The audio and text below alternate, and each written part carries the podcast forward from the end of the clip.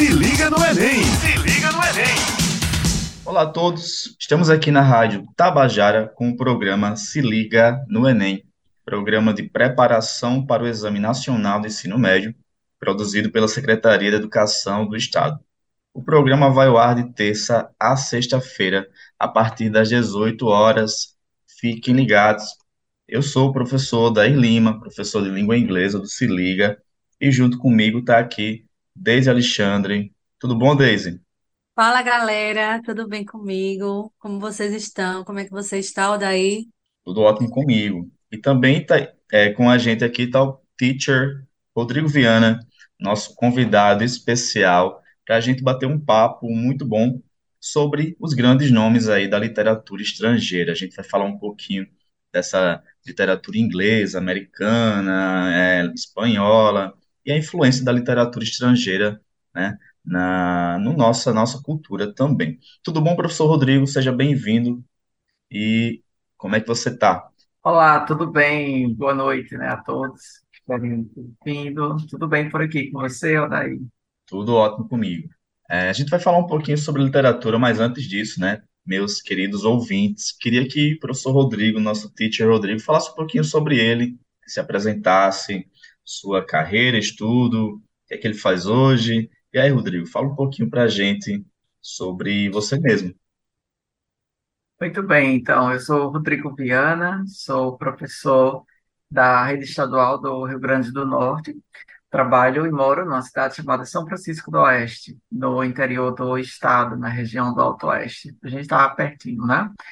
E aí eu trabalho numa escola de ensino médio, nós oferecemos lá um curso uh, técnico, então uma escola técnica, na verdade, da rede estadual, e eu trabalho na área de línguas, sou professor de linguagens, na verdade, né? Então, é, embora minha formação, a graduação tenha sido em língua inglesa, mas uh, eu sempre atuei como professor de língua portuguesa na escola. E aí eu também atuo como professor de cursinho, inclusive é, para o Enem, e aí eu atuo como professor de literatura e redação. Então, essas são as minhas, as minhas áreas. E na parte assim mais acadêmica, eu hoje pesquiso, trabalho com literatura russa. Eu estudo, sou um grande fã da obra de Fyodor Dostoevsky, que é um dos escritores russos e uma das minhas maiores uh, motivações de estudo. Show, professor, maravilha. É, eu acho que eu sei pronunciar esse nome direitinho, Dostoevsky, que é um nome difícil.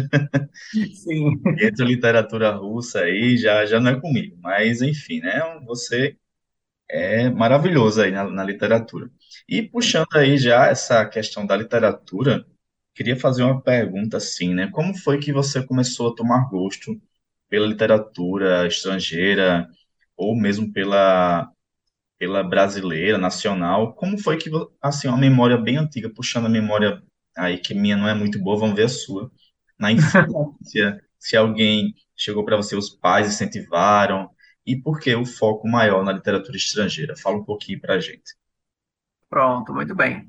Então, é, eu posso dizer que, na verdade, o primeiro encontro com literatura foi na graduação, na graduação de, de letras, né, literação que eu fiz, e necessariamente com uma professora, né, com a professora Cida, era uma professora que nos apresentou a literatura brasileira de uma forma tá, espetacular, e talvez a porta de entrada para a minha paixão na literatura, esse meu encontro total, foi com a obra é, A Hora da Estrela, da Clarice Lispector, que a gente trabalhou, e aí, assim, teve um período de hiato, como eu costumo dizer, nas próprias palavras de Clarice, assim, é onde eu me interessei e comecei a fazer outras coisas e não ter a literatura como hobby ou área de interesse, até que há cerca de cinco anos eu resolvi desenvolver alguns, um projeto na escola onde eu atuo hoje, aqui na Manuel Herculano, e na área de literatura. Então, eu trabalhei com um grupo de estudantes do ensino médio, um projeto de pesquisa em que a gente trabalhou com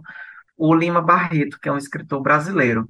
E aí eu sempre tive essa tendência de pesquisar a, a obra, ele toda a obra de um pesquisador, de um escritor, de um grande escritor por vez. Então, depois de Lima Barreto, eu fui para a literatura inglesa, mais especificamente, né, estudar a obra de C.S. Lewis, que é o ele é no- normalmente conhecido como escritor de As Crônicas de Nárnia, que é um grande clássico, mas ele foi também ensaísta, teólogo, filósofo, pensador cristão, e é uma das minhas maiores referências hoje. E aí foi através de Lewis, de verdade, que eu tomei o encantamento pela literatura. Passei por outros autores até chegar hoje, né, na obra do Dostoiévski, na literatura russa, que é, tem sido nos últimos anos uma das maiores, minhas maiores paixões.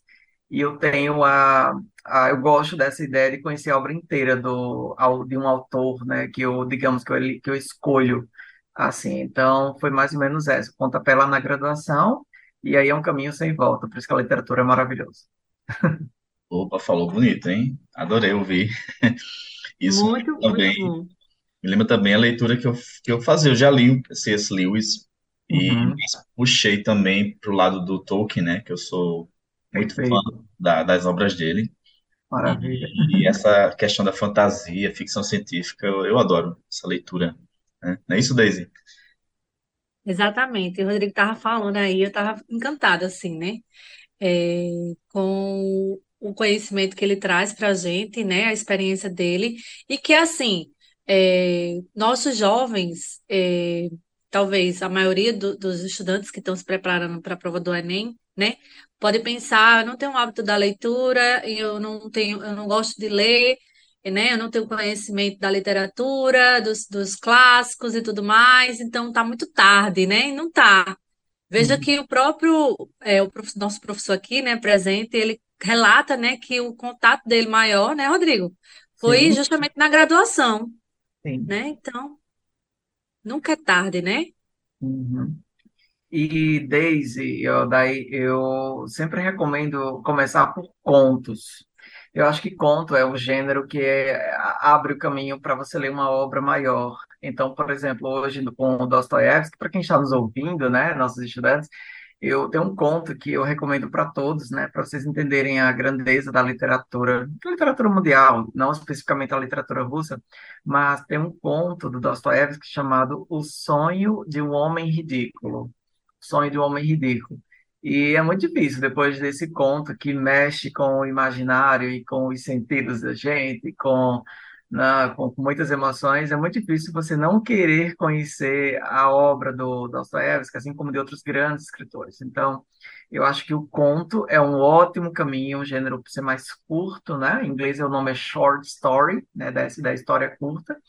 Então, eu acho que é um ótimo caminho para quem não tem ainda o hábito de leitura, né? Começar a ler contos, é, acho que é uma boa entrada para ganhar o gosto.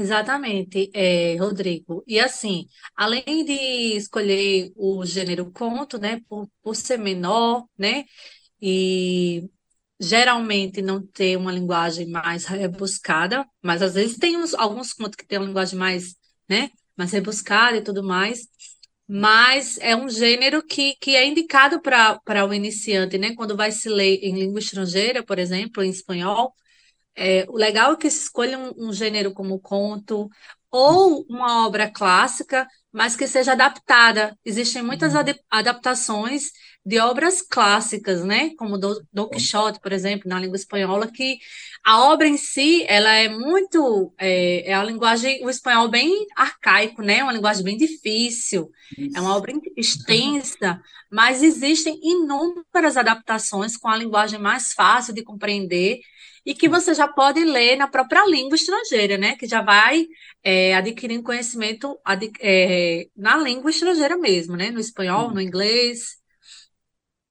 Show. E lembrando que, assim, eu percebo que muitos jovens, né, hoje em dia, eles vão para o livro, eles começam a ter contato com a literatura depois que vem uma série ou um filme que é baseado no livro. né? Eles começam a assistir, né? Isso é muito interessante. Eu estava vendo recentemente uma série chamada Silo, que é de ficção científica, e aí o, o- a venda do livro, ela aumentou muito depois da série. Muita gente não tem paciência de esperar o final da série, né? Que hoje em dia são várias temporadas, inclusive algumas são canceladas, infelizmente. E aí a galera vai pro Uhum. livro. né? Então, a gente vê que muitas vezes é, tem, vem uma adaptação daquela obra, né? Para depois é, surgiu o interesse para a literatura. E quando se Isso. fala, quando se fala nessas adaptações, temos muitas por aí, não é isso, professor Rodrigo? Isso tem muitas, inclusive, gratuitas, né, na internet. A gente tem aqui no Brasil o site do domínio público, né, que é um site onde você baixa PDFs gratuitos da- das obras, no caso, nacionais, não há obras exatamente ah, digamos, é, de literatura estrangeira, pelo menos até onde eu conheço, o catálogo é muito grande e a pessoa faz isso de forma legal, né? Ou seja, sem ser, sem apelar para a ilegalidade, né, de baixar um- uma obra é, pela internet que não tem, pela questão dos direitos autorais. E hoje está muito mais fácil, né, de ter acesso a essas adaptações, como a professora Daisy falou, né? E Dom Quixote, inclusive, é, eu dou aula de espanhol também na minha escola, e a gente leu nesse ano é, alguns capítulos da versão adaptada, e porque de fato a, a versão original, lembro-me de uma vez conversando com um estudante de intercâmbio que eu recebi aqui em casa, e ele falava que Don Quixote no original é difícil, inclusive para eles, porque há muitos termos que ah, não se usa no espanhol moderno, digamos assim. É tipo o nosso Os Lusíadas, né, que ninguém consegue ler aquele livro, porque Isso, tem uma linguagem bem antiga mesmo. Então, isso. é complicado, tem que adaptar para o português, ou espanhol, ou inglês moderno. Uhum, isso. Bom, a gente estava falando aqui de literatura, né, essa questão de como a gente começa a conhecer ou é, formas de, de, de começar a ler, né, seja na adolescência ou na vida adulta. Às vezes a gente lê por obrigação também. Eu falo isso por, às vezes você está numa pesquisa científica e tem que ler autores que não são do seu interesse.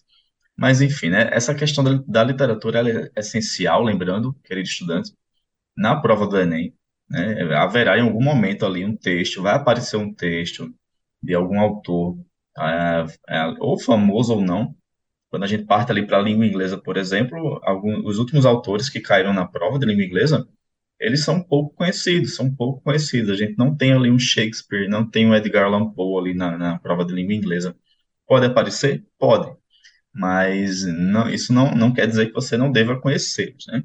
É, e, e o foco nem sempre são os autores é, americanos ou britânicos. Eu falo isso pela língua inglesa. A gente acha que ah, eu tenho que ler autor só da Inglaterra ou só dos Estados Unidos. Na verdade, não, né? Não são só esses países que falam inglês. Não tem só autores nativos da língua inglesa desses países. Exi- Existem vários outros, como a Austrália também, né? E por aí vai. Isso. É, esse peso da literatura nas provas do Enem, né, é, ela, é- ela é essencial, né, até porque o estudante, ao ir para o nível da, ali da universidade, ele vai ter uma carga, vai precisar ler bastante, né, inclusive. Essa carga de leitura é essencial para isso, né, e também para a formação do próprio estudante, né, da, da própria pessoa, não é isso, Daisy? exatamente. Quando a gente fala assim, Enem, é, o conhecimento literário em ambas as línguas, tanto no inglês como no espanhol, né? Para quem vai fazer inglês ou quem vai fazer espanhol, é, como na língua portuguesa, claro, é fundamental. Porque na, na- pensando na prova de linguagem, especificamente, a gente tem a prova recheada de textos dos mais diversos gêneros possíveis.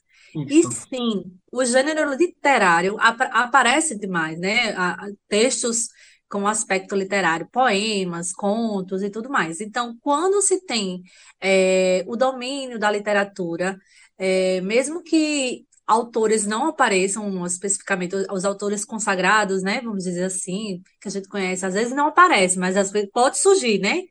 Não é certeza, né? A gente nunca sabe.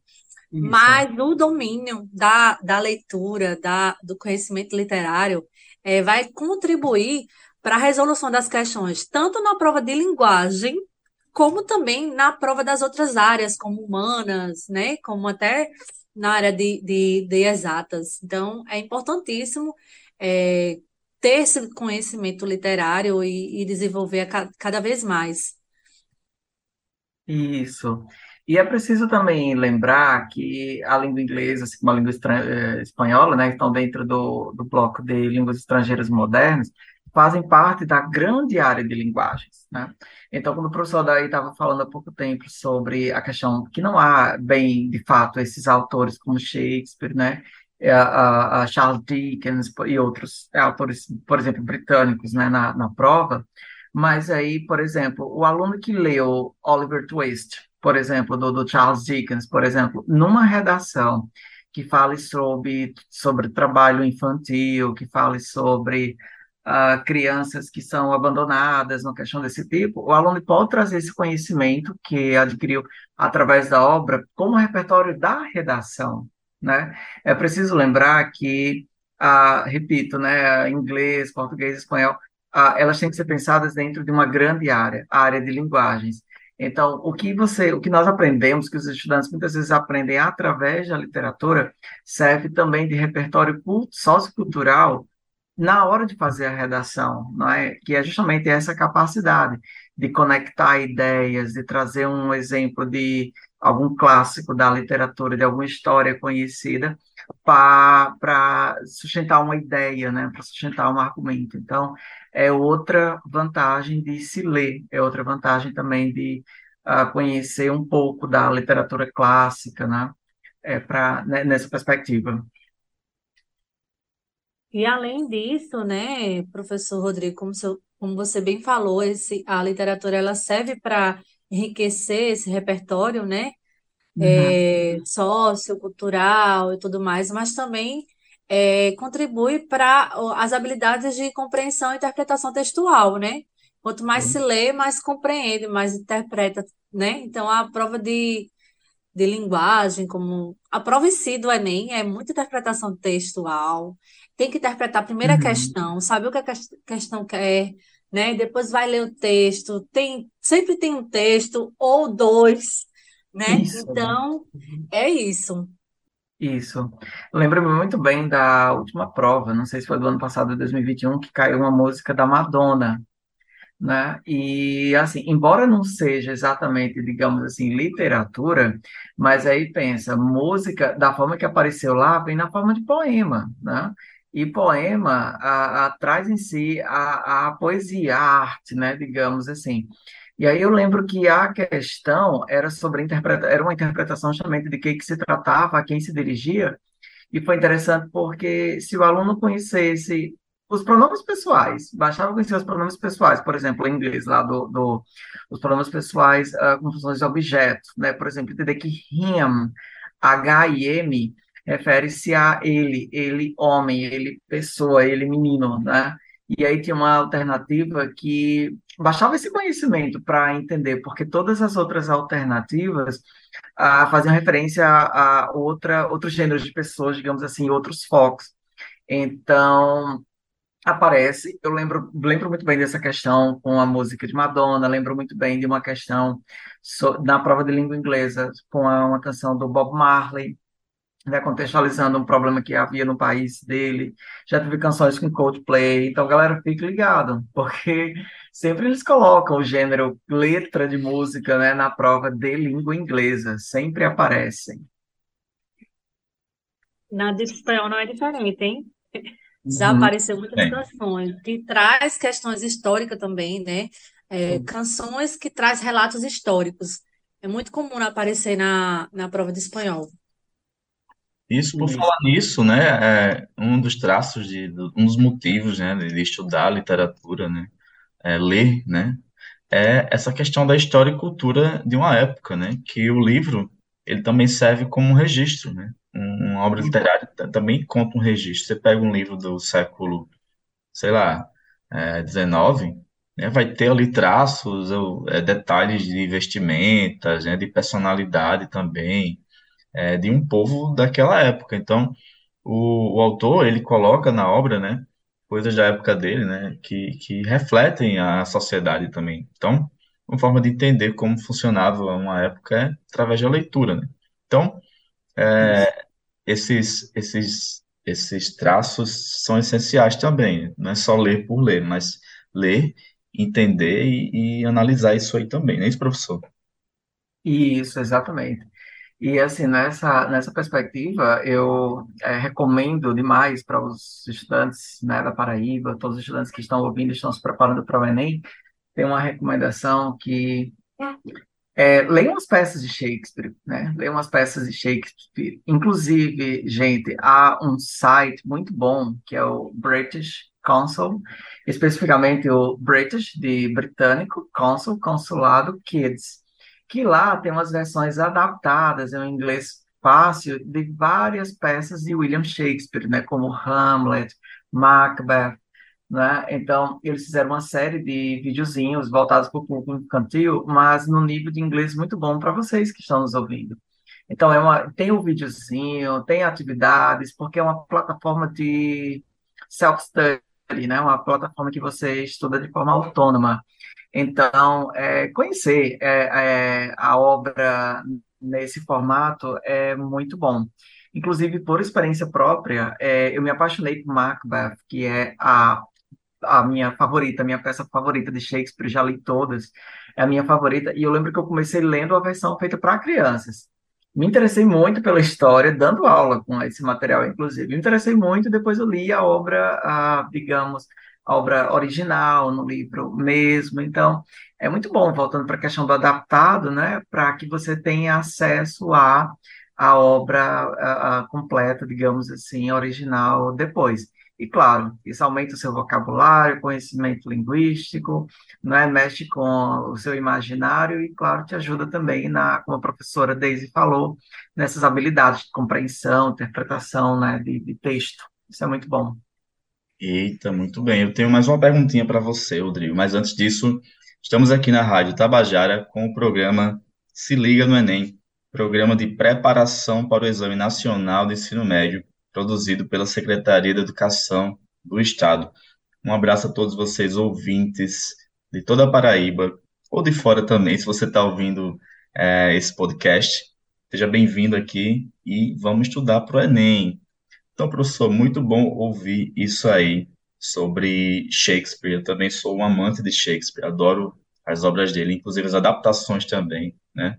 Quem nunca se emocionou com Romeu e Julieta? Isso. E eu queria ouvir de você assim, se existem, existe alguma obra específica de Shakespeare que você recomenda, ou algum outro autor da literatura inglesa, americana e outro país que tenha é, o inglês como língua nativa para os estudantes? Pode ser aquele autor mais fácil de entender ou que eles vão adorar ouvir, né?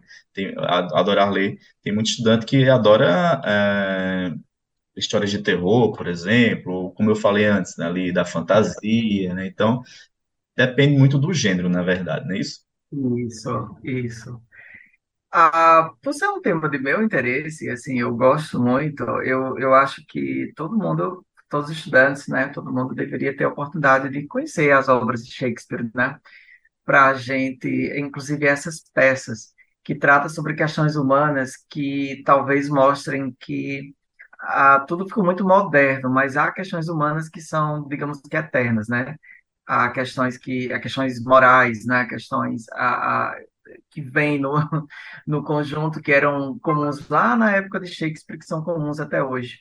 É tanto isso que, por exemplo, quando a gente vê uma adaptação de alguma obra dele para o cinema, não é? Você tem, às vezes, um cenário moderno, mas a essência é o mesmo, né?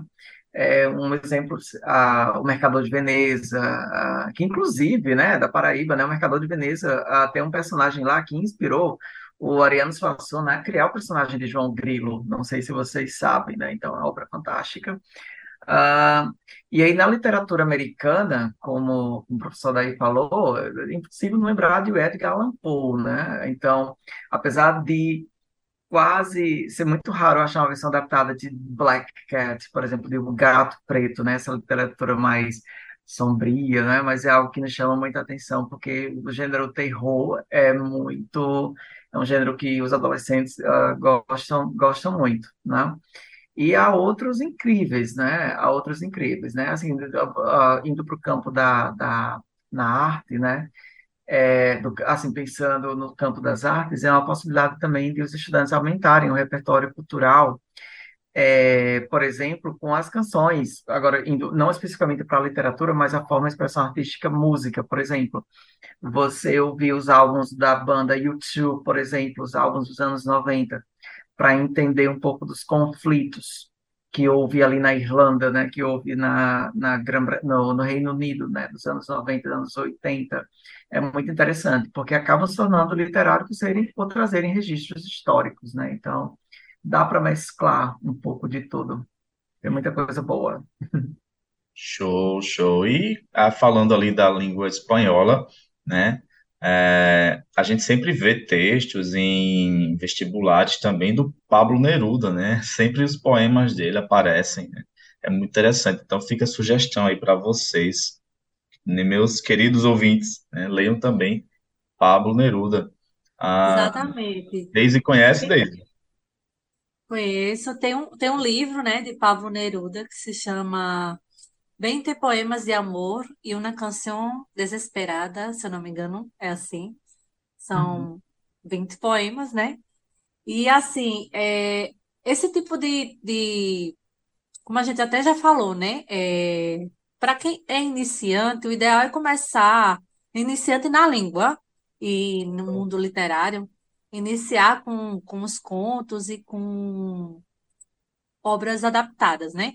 No caso dos poemas, você pode escolher um poema para ler, né? Ler devagarzinho, né? Com calma, reler várias vezes. Às vezes um poema tem uma, uma palavra diferente, você para, busca o significado dessa palavra.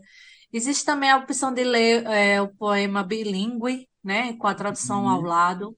Quando eu estou falando de ler na língua estrangeira, né, gente? É, que é o ideal, tá? Para enriquecer, além do conhecimento literário, enriquecer na língua também, tá? Sim. Então, eu super recomendo também os, os poemas de, de Pablo Neruda.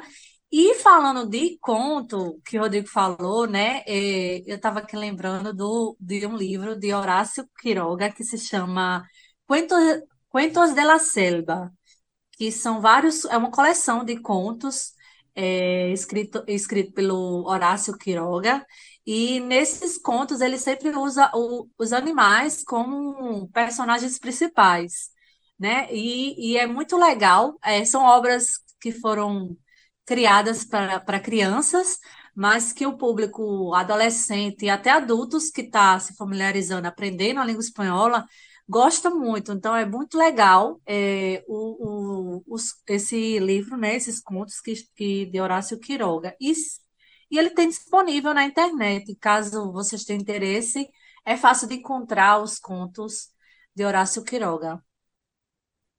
Bom, e Daisy, eu também, assim, uma sugestão, porque falar de Neruda, né, nosso maior poeta, né, do século XX, ah, há um filme, pessoal, fantástico no YouTube, ah, O Carteiro e o Poeta, né, o título original, o filme é gravado, é, o áudio está em italiano, mas tem legendas em português, disponível no YouTube, né, Il Postino, que conta a história, né, de Pablo Neruda, quando ele foi exilado na Itália. Então, é uma dica de um ótimo filme, muito lírico, né, para você entender ali ah, o conceito de metáfora tão presente, né, entender também o próprio conceito, ah, o contexto político, social que aconteceu no Chile, que levou, né, que tirou Neruda da própria terra. Então, fica essa sugestão também do, desse filme lindo. Opa, ótima, ótima sugestão, hein? Eu queria também falar aqui, vamos puxar o sardinha também para as mulheres, né? Tem a Jane Austen, né? Vamos falar da Jane Austen. As meninas que gostam do romance aí, né? Ela escreve romance, né? Essa, mas é mais voltada ali para um, uma literatura mais é, aristocrática, fala sobre uma sociedade aristocrática, né? Mas Uhum. ela, ela dá voz às personagens femininas. Isso aí é muito bom, né? Que, que traz a, a- ela, a, a mocinha, como dona da própria identidade e destino, né? Ela, ela, ela é bem decidida, né? E tem um clássico aí, Pride and Prejudice. Eu acho que vocês não, nunca ouviram falar, gente, mas já devem ter visto o filme, Orgulho e Preconceito. Conhece Teacher Rodrigo? Sim, sim, a história das duas, das duas irmãs, li, na li na época da faculdade, e assim, também na literatura da, olhando, né, para a figura feminina, a gente tem um clássico da Mary Shelley, né, Frankenstein, que todo mundo já deve ter ouvido falar, né, no Monstros Frankenstein, é, Frankenstein, e é um clássico da literatura inglesa, muito bom. Há diversas adaptações e foi escrito por uma mulher, o que ao filme, inclusive, e é interessante até algumas, algumas questões sociais, porque na real, ah, para que o livro fosse publicado na época de Shelley, ela teve que a princípio dizer que quem escreveu o livro foi o marido dela, não é porque o livro da mulher não venderia ou mulheres não escreviam livros, então tem esse contexto ali que é interessante. E o, a, a, Frankenstein é uma metáfora incrível, né? Talvez uma das mais bem construídas, na minha opinião, na história da literatura ocidental. É um clássico, acho que todos deveriam ler também, por várias razões. E, e falando, e, nesse, e aproveitando, né? Esse momento, esse momento indicação clássico, eu quero voltar a falar de Don Quixote de la Mancha, uhum né? E indicar que leiam, gente, nem que seja a adaptação, os livros adaptados de Dom Quixote de la Mancha, porque é considerada uma das obras mais importantes da literatura mundial. Então, é, é importante conhecer a história de Dom Quixote, né?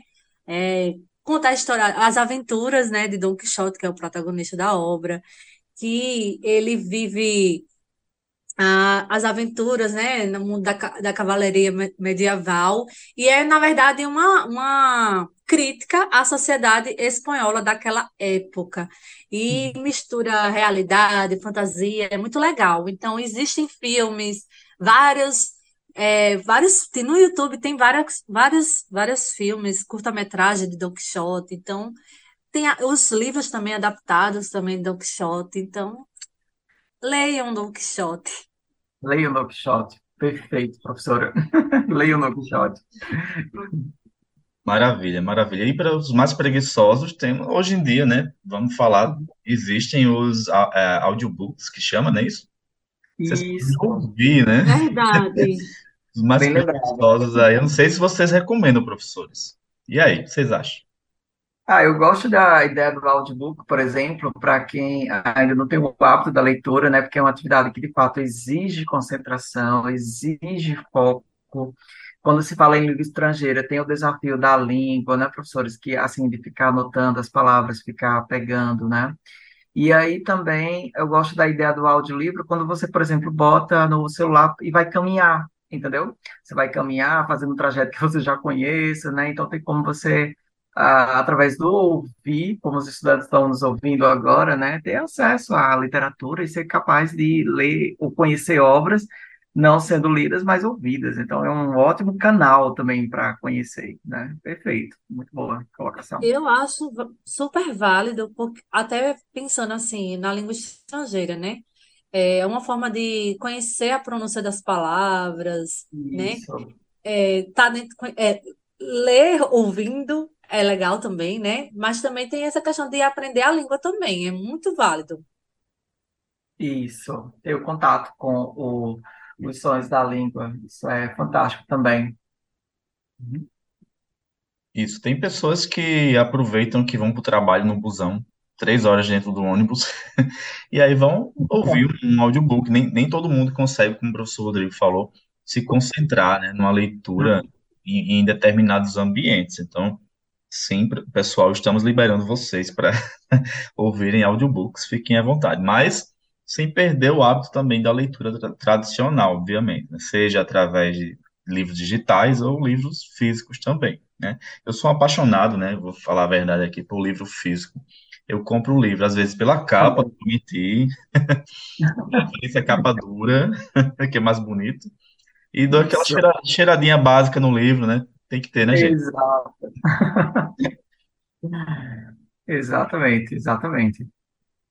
Há também, né, preciso lembrar que existem ótimos canais no, no YouTube que fazem resenhas de livro. Eu não acho que o spoiler muitas vezes atrapalha, no caso do texto literário, atrapalha a experiência de leitura, pelo contrário, talvez a, a motive a pessoa a ler, né? E lembrando que a, uma premissa, eu sempre falo isso nas minhas aulas, literatura não é o que, não é o que a história, ou seja, não é o que, exatamente é o como, né? Como que a história é contada, como que a história é narrada, como que a história é dita. E é isso que traz o encantamento, é isso que traz a arte, é o como, o modo. Então, não importa o como, o importante é ler, né? Ter acesso às obras. Exatamente. E cada um, né, mesmo que tenha spoiler sobre a obra, cada um tem a sua experiência individual, pessoal, com aquela obra, com aquela história, né? E por isso Isso. tem obras que algumas pessoas amam e outras pessoas odeiam, porque cada um vai ler de, a- de acordo com a sua experiência pessoal. Isso. Perfeito, perfeito, Deise. É, é bom falar nisso porque eu lembrei aqui de uma questão do Enem, um ano anterior, eu não lembro qual foi, me perdoe, mas foi sobre um, um poema de uma autora chamada Toni Morrison, autora americana. E olha só, às vezes, Uhum. é, o que eles colocam ali para que o estudante analise não é apenas a leitura, mas sim a problematização, né, que tem ali por trás da, da literatura, né? O que é que o autor, qual o tema ali que o autor quis trabalhar? Por exemplo, a Toni Morrison, ela falava sobre é, a história da, da, da- dos negros, né? Pessoas negras, experiência deles é, na sociedade americana, que também há outros autores como Langston Hughes, que também já trabalhava sobre isso, a questão da- do negro e do branco. Então, algo que é gritante nos Estados Unidos, a questão do preconceito. Então, são temas que, além de, como a gente falou aqui, você leia e faça sua crítica também social naquela obra, né? E entenda por que que o autor colocou aquilo. Não é isso, professor Rodrigo? Isso, exatamente, né? Então, é é justamente aquela ideia de uma experiência pós-leitura, né? A gente ver resenhas, a gente pegar as referências, ente- entender o contexto da obra, né? A situação de comunicação ali, né? Que motivou aquilo dali, um pouco da vida do autor também, né? Para até encontrar essas características, isso tudo eu amplia muito grande. E eu não gosto, não poderia deixar, né, de citar uma frase do Nelson Rodrigues, é um escritor brasileiro que eu gosto muito, cronista, que ele diz assim que pode-se viver uma vida inteira com a obra do Dostoiévski, pode-se viver uma vida inteira com uma peça de Shakespeare, porque o livro é sempre um no momento da primeira leitura, mas é sempre outro é, depois, dando a entender a ideia que a professora Daisy falou.